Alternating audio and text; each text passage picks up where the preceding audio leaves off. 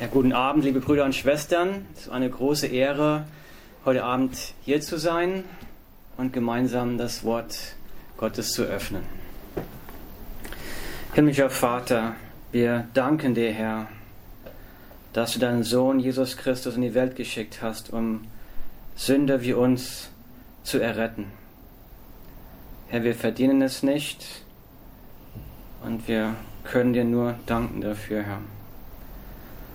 Und ohne deinen Heiligen Geist kann ich nichts tun. Und so ich bitte dich, dass du jetzt wirkst in uns. Dass dein Wort jetzt in uns wirkt und uns verändert und dich verherrlicht. In Jesu Namen. Amen. Amen. Ich lese 2. Korinther, Kapitel 12, Verse 7 bis 10. 2. Korinther, Kapitel 12, Verse 7 bis 10.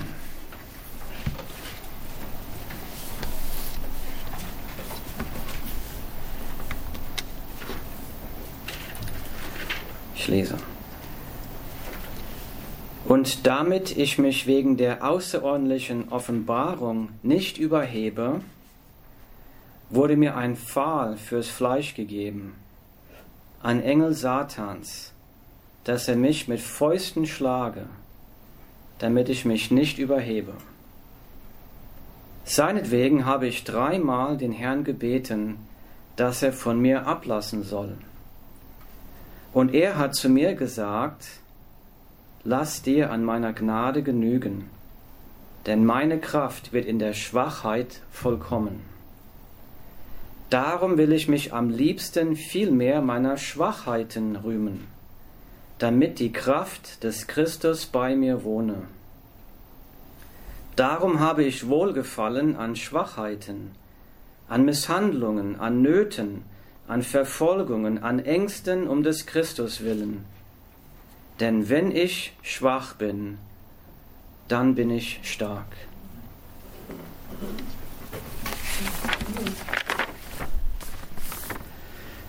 Atheisten kritisieren Christen oft folgendermaßen. So Atheisten sagen oft, dass Jesus Christus nur eine Krücke für Schwache sei.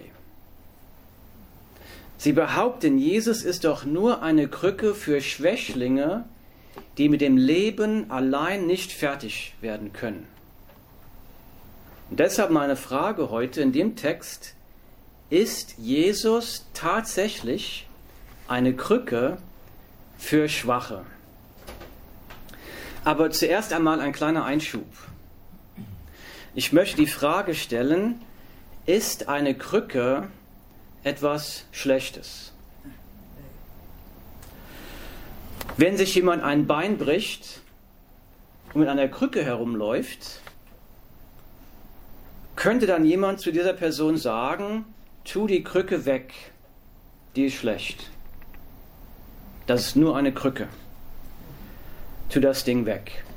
Natürlich nicht, denn eine Krücke ist etwas Hilfreiches, etwas Gutes, eine Hilfe.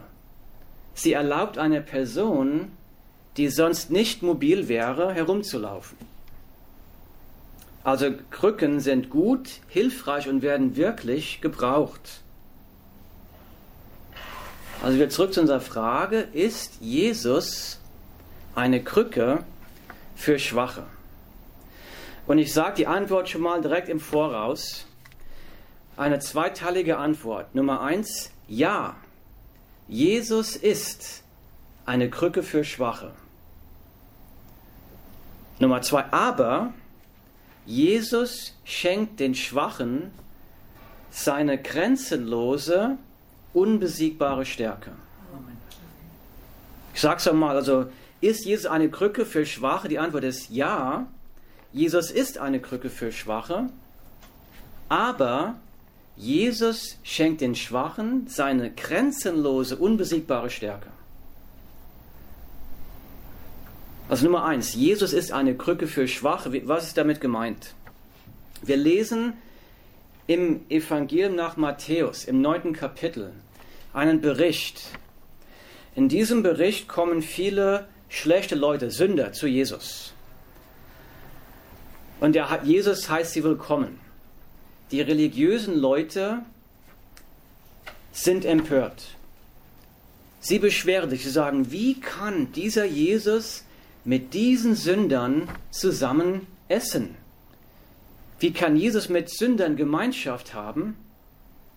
Und Jesus gab ihnen die folgende Antwort. Jesus sagt, Matthäus 9, Vers 11, nicht die Starken brauchen den Arzt, sondern die Kranken.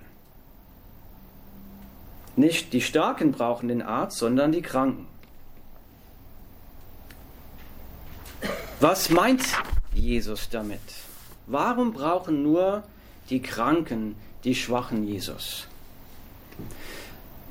Erst wenn ich selbst für mich erkenne, dass ich aus eigener Kraft nicht so leben kann, wie Gott es von mir erwartet.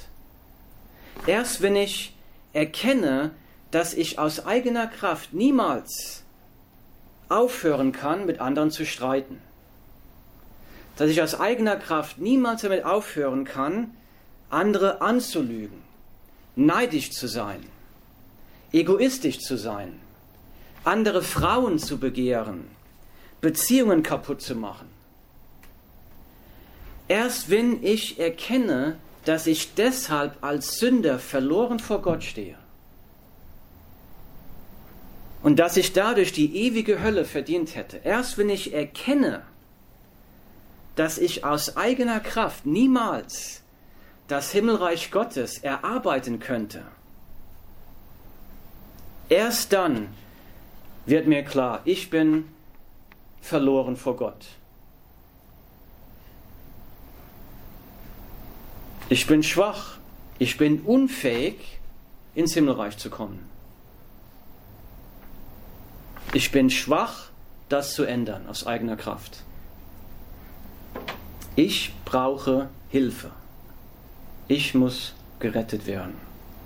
Und dann, wie süß, wie wunderbar ist es dann zu wissen, Jesus Christus kam vor 2000 Jahren zur Erde.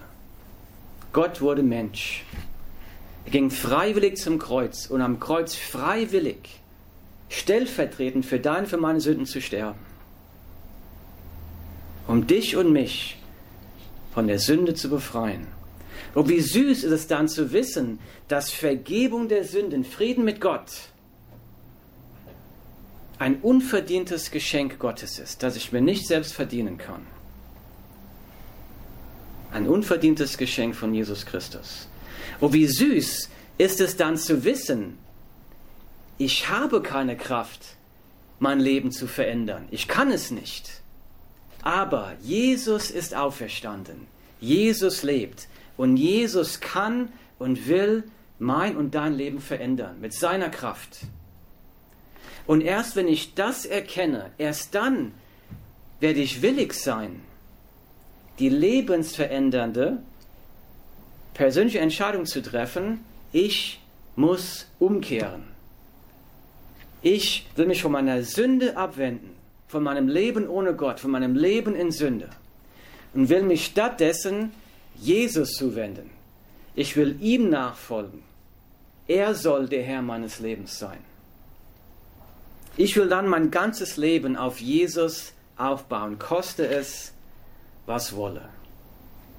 Und wenn du diese Entscheidung noch nicht getroffen hast, dann tu es noch heute.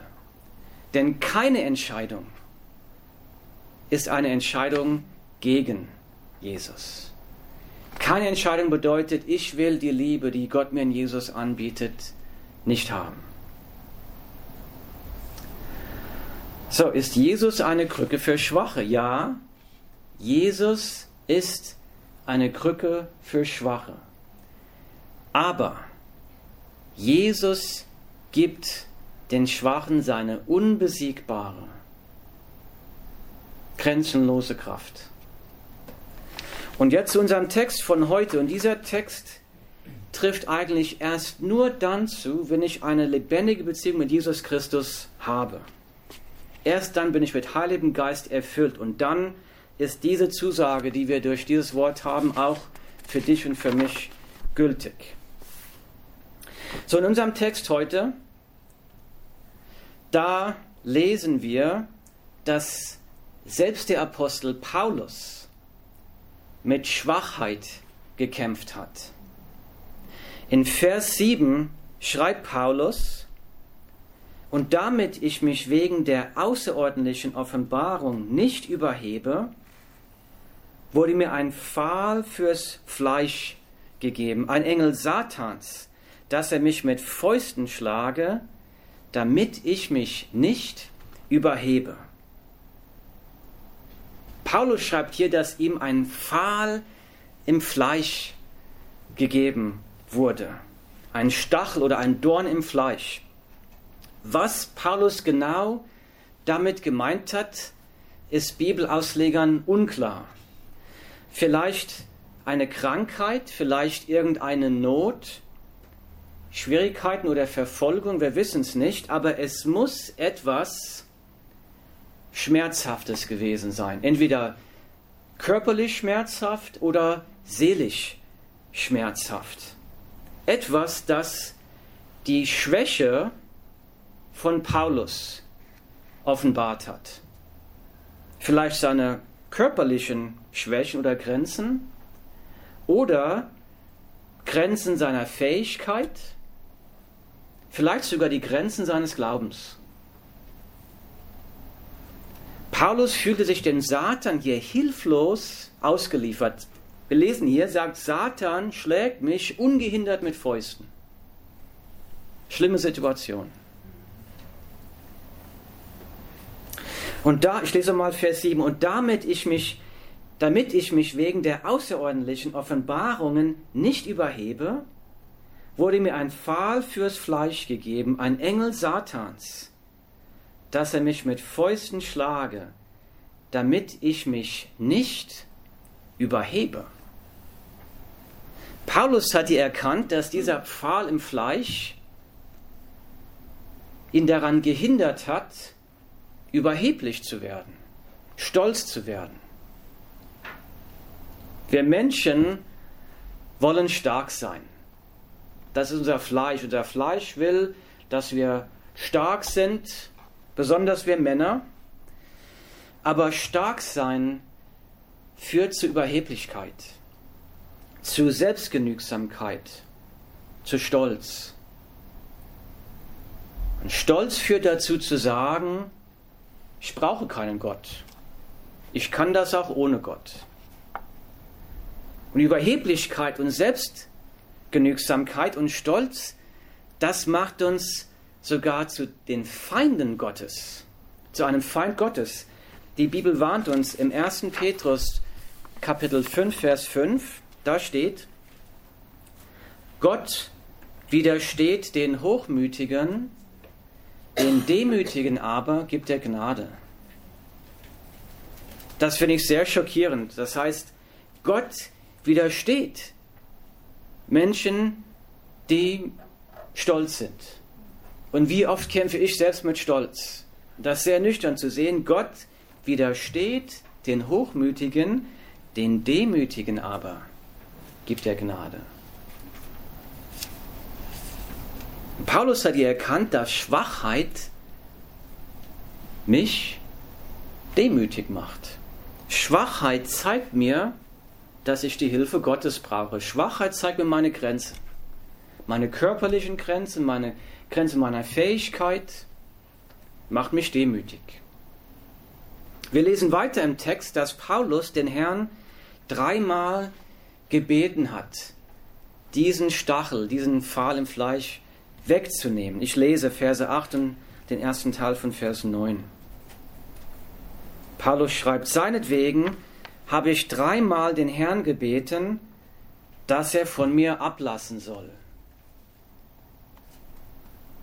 Und er hat zu mir gesagt, lass dir an meiner Gnade genügen, denn meine Kraft wird in der Schwachheit vollkommen. Paulus betet, nimm diesen Pfahl von mir her. Und der Herr Jesus antwortet, nein, ich werde den Pfahl nicht von dir wegnehmen, ich habe etwas viel Besseres für dich, etwas viel Wertvolleres. Ich will dich mit meiner Kraft stark machen. Ich will meine Herrlichkeit durch deine Schwachheit scheinen lassen. Nochmal Verse 8 und 9. Und er hat zu mir gesagt, lass dir an meiner Gnade genügen, denn meine Kraft wird in der Schwachheit vollkommen. Darum will ich mich am liebsten viel mehr meiner Schwachheiten rühmen, damit die Kraft des Christus bei mir wohne. Paulus schreibt hier, weil die Kraft von Jesus Christus erst dann zur vollen Wirkung kommen kann in meinem Leben, wenn ich schwach bin, deshalb will ich meine Schwachheit nicht mehr verstecken, nicht mehr wegwünschen, nicht mehr wegbeten, sondern ich umarme meine Schwachheit mit dem einen Ziel, damit die Kraft des Christus in mir, bei mir wohne. Denn nur so kann die Kraft des Christus in uns wirken, in unserer Schwachheit. Und Paulus schreibt weiter, Vers 10, darum habe ich Wohlgefallen. Wohlgefallen an was? Wohlgefallen an Schwachheiten, an Misshandlungen, an Nöten, an Verfolgungen, an Ängsten, um des Christus willen. Denn wenn ich schwach bin, dann bin ich stark. Das finde ich ganz außergewöhnlich. Paulus schreibt hier, dass er Wohlgefallen hat an Misshandlungen. Wir lesen im Kapitel vorher, dass er ausgepeitscht wurde und gesteinigt für tot geglaubt, im Meer ein paar Tage verbracht hat, verfolgt wurde, ins Gefängnis geworfen wurde und er hat daran wohlgefallen. Warum? Denn wenn ich stark bin, äh, denn wenn ich schwach bin, dann bin ich stark. Paulus sagt hier, dass er lieber Verfolgungen, Misshandlungen, Schwierigkeiten erlebt, wenn Jesus Christus dadurch verherrlicht wird, als ohne Schwachheit leben und Jesus nicht zu verherrlichen. Das Leben als Christ ist eigentlich ein übernatürliches Leben. Das Leben als Christ ist ein übernatürliches Leben. Wir können das Leben als Christ nicht aus eigener Kraft leben.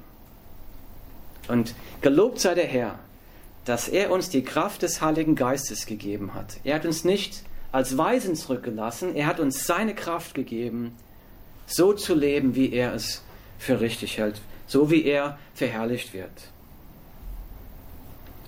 Und diese Stärke, die Jesus in der Schwachheit schenkt, ist keine Stärke, um unser Leben zu vereinfachen oder um uns zu verherrlichen. Es ist eine Stärke, damit der Name des Herrn verherrlicht wird. Die Wahrheit ist, die Bibel sagt, dass die grenzenlose, unbesiegbare Stärke von Jesus Christus erst dann in mir wirkt, wenn ich meine eigene Schwachheit, meine eigenen körperlichen und seelischen Grenzen bekenne und dazu stehe. Sage, ja, das sind meine Grenzen. Und statt über diese Schwachheiten, über Leiden und Not verbittert zu sein oder Gott dafür anzuklagen, ruft Jesus jeden von uns auf. Lass dir an meiner Gnade genügen, denn meine Kraft wird in der Schwachheit vollkommen. Jesus sagt, meine Gnade reicht aus für dich, um dich durch diese Not, diese Bedrängnis, dieses Leid zu bringen. Jesus verspricht, er wird dir die Kraft geben Ausdauer, Hoffnung, Glauben, Zurüstung, Kraft, Geduld. Alles, was du brauchst, um den Herrn zu verherrlichen. Jesus sagt, meine Gnade wird dich ausrüsten. Wie sieht das praktisch aus? Wie sieht das praktisch aus? Nehmen wir einmal an, die Welt, du hast den Eindruck, dass die Welt um dich herum zusammenbricht. Krankheit, Schwierigkeiten, Not, Verfolgung, Schwäche. Und du fühlst dich völlig überfordert, keine Kraft weiterzugehen. Ich kann nicht mehr. Ich kann nicht mehr. Du glaubst, dass du an die Grenzen deiner Kraft, an die Grenzen deines Glaubens kommst. Sei nicht verbittert, sondern gestehe es, bekenne es dem Herrn, sag, Herr, ich habe keine Kraft. Ich kann es nicht ohne dich. Ich kann es nicht. Aber ich vertraue, dass deine Gnade zur rechten Zeit kommt, mich dadurch leitet und führst. Hebräer 4, 16 ruft uns zu folgendem auf. Da steht, so lasst uns nun mit Freimütigkeit hinzutreten zum Thron der Gnade. Warum? Damit wir Barmherzigkeit erlangen und Gnade finden zu rechtzeitiger Hilfe. Gib nicht auf zu beten, zu flehen. Warte auf seine Gnade, die rechtzeitig kommen wird. Vielleicht wird Gottes Gnade dich von deinem Leid befreien. Vielleicht wird Gottes Gnade dir auch die Kraft geben, das Leid zu durchstehen. Die Fähigkeit, das Leid mit Freude und mit Kraft und mit Zuversicht und mit Hoffnung zu überstehen. Und wenn du so auf Gottes Gnade vertraust, deine Schwachheit bekennst und den Herrn um Hilfe flehst, dann wird Gott in deinem Leben zwei großartige Dinge erreichen. Nummer eins, wenn wir so auf Gottes Gnade vertrauen, dann wird sich Gott kraftvoll durch dein Leben verherrlichen. Dann wird sich Gott kraftvoll durch dein Leben verherrlichen. Dann wird die unbesiegbare, grenzenlose Kraft von Jesus Christus anfangen, in dir, durch dich zu wirken. Dann wird das Licht von Jesus Christus kraftvoll durch dein Leben leuchten. Die Leute werden dich fragen, wie kannst du in einer solchen Situation so viel Kraft und Zuversicht und Frieden und Hoffnung haben? Wie geht das? Und dann kannst du antworten, ich vermag alles durch den, der mich stark macht. Philippa 4,13. Dann werden die Menschen um dich herum die Herrlichkeit Gottes durch dein Leben zu sehen bekommen. Also wenn du so auf Gottes Gnade vertraust, dann wird Gott zwei Dinge erreichen. Nummer eins, Gott wird sich kraftvoll durch dein Leben verherrlichen. Und Nummer zwei, Gott wird dein Bestes bewirken. Gott wird dein Bestes bewirken. Was ist dein Bestes? Dein Bestes ist nicht immer das, was du dir wünschst. Nicht immer das Beste für uns. Wenn ein Kind zum Vater kommt und sagt, ich möchte gerne Eiscreme zum Abendessen essen, dann ist nicht das Beste, wenn der Vater das tun würde. Das Beste ist nicht immer, was du dir wünschst. Dein Bestes ich habe mal so ein paar Sachen aufgelistet. Was ist unser Bestes? Was ist in Gottes Augen dein und mein Bestes?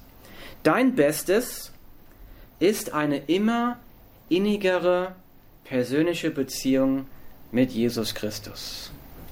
Eine tiefere, innigere Beziehung mit Jesus. Ein, eine Beziehung des Vertrauens, des Glaubens, dass wir in jeder Not mit festem Vertrauen auf Jesus leben. Dein Bestes ist mehr von Gottes Kraft und seiner Gegenwart in deinem Leben zu erfahren. Dein Bestes ist zu lernen, dass Jesus Christus dein größter Schatz, deine größte Erfüllung, dein größtes Glück und deine größte Freude ist. Es geht mir oft so, manchmal verlockt mich die Welt. Und dann habe ich den falschen Eindruck, dass die größte Erfüllung, die größte Freude in den Geschenken ist, die Gott uns gibt. Vielleicht Gesundheit oder materielle Dinge. Aber das ist eine Lüge. Die größte Erfüllung, die größte Freude, der größte Schatz ist Gott selbst. Also dein Bestes ist eine immer innige persönliche Beziehung mit Jesus. Dein Bestes ist immer mehr von Gottes Kraft und seiner Gegenwart in deinem Leben zu erfahren. Dein Bestes ist zu lernen, dass Jesus Christus dein größter Schatz, deine größte Erfüllung, deine größte Freude, dein größtes Glück ist. Und dein Bestes ist, dein Leben sinnvoll und Gott verherrlichend zu leben dass dein Leben Gott verherrlicht, dass sein Licht hell wie ein Leuchtturm in dieser dunklen Welt leuchten kann. Ist Jesus eine Krücke für Schwache? Ja, Jesus ist eine Krücke für Schwache, aber Jesus schenkt den Schwachen seine grenzenlose, unbesiegbare Stärke. Jesus lädt dich ein heute. Lass dir an meiner Gnade genügen, denn meine Kraft wird in der Schwachheit vollkommen. Himmlischer Vater, wir danken dir, Herr, dass wir nicht mit eigener Kraft durch dieses Leben gehen müssen. Wie groß wäre da unsere Not? Und Herr, wir preisen und verherrlichen dich, Herr, dass egal wie groß unsere Not, unsere Schwachheit sein mag, dass deine Kraft vollkommen ist durch unsere Schwachheit, Herr. Und Herr, ich bitte dich, dass du jeden Einzelnen hier segnest. Segne uns alle heute Abend. Segne uns in unserer Schwachheit. Lass dein Licht leuchten durch unsere Schwachheit. Gib Kraft, Zuversicht, Hoffnung, Friede, Freude, Zuversicht, Geduld. Gib die Gnade, die wir brauchen, Herr. Lass uns mit Freude und Hoffnung dieses Leben leben, bis wir dich eines Tages von Angesicht zu Angesicht in der Herrlichkeit sehen dürfen. In Jesu Namen. Amen. Amen.